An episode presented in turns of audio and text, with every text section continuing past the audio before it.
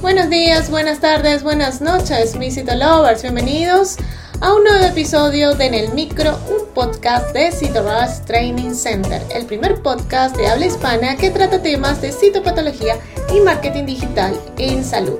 Que les habla su servidora Dai García, CEO de Training Center. Ahora bien, vamos a hablar en este episodio continuando con la citopatología por función, aspiración e impronta de patología pediátrica, hablaremos exclusivamente de partes blandas, tumores fusocelulares y lesiones pseudotumorales. Así que comencemos.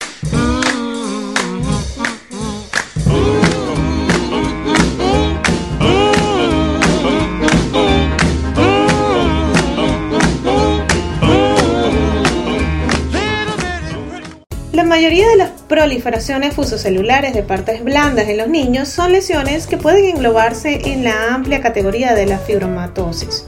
Son varias las clasificaciones de la fibromatosis pediátrica propuestas a lo largo de los años.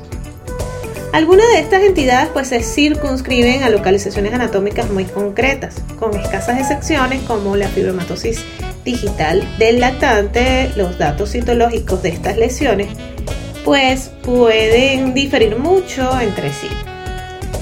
Las funciones de la fibromatosis son por lo general poco celulares, ya que con la aspiración realizada con la aguja es difícil separar los fibrolastos de su matriz de colágeno.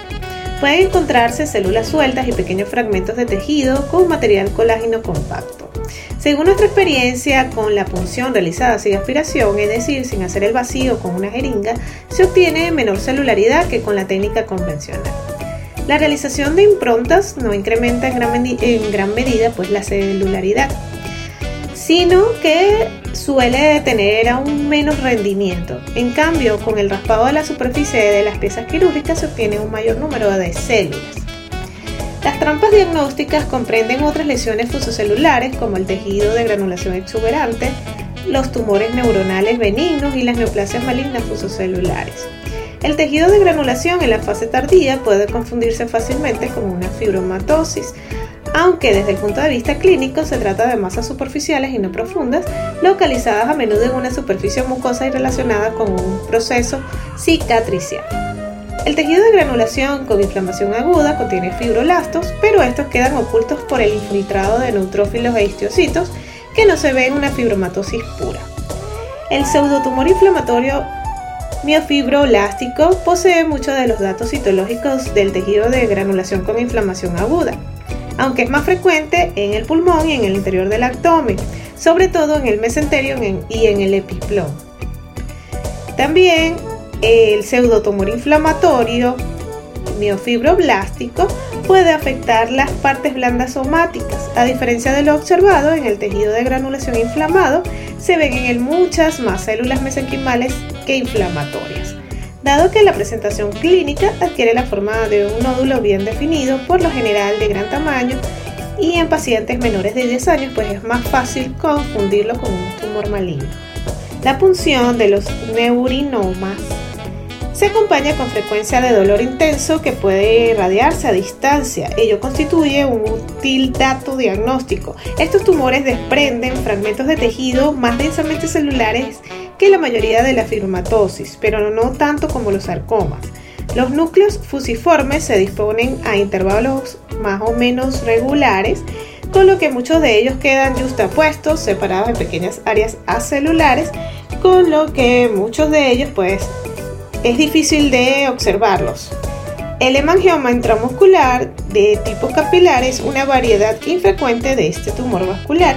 La inmensa mayoría aparece en niños o adultos jóvenes. Su localización profunda en las partes blandas induce clínicamente a la confusión con un sarcoma.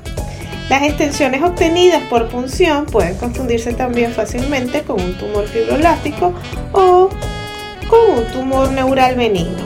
Si la celularidad es abundante, es posible confundirlo con un sarcoma. Junto con las células endoteliales pueden aspirarse habitualmente músculo esquelético que aparece en mayor cuantía que la fibromatosis, donde se observa ocasionales fibras musculares. A diferencia de las lesiones mencionadas hasta ahora, se obtiene abundante material hemático en la fase inicial de la punción. Y si te gustó en el micro, la mejor manera de apoyarnos es que compartas este podcast con tus amigos.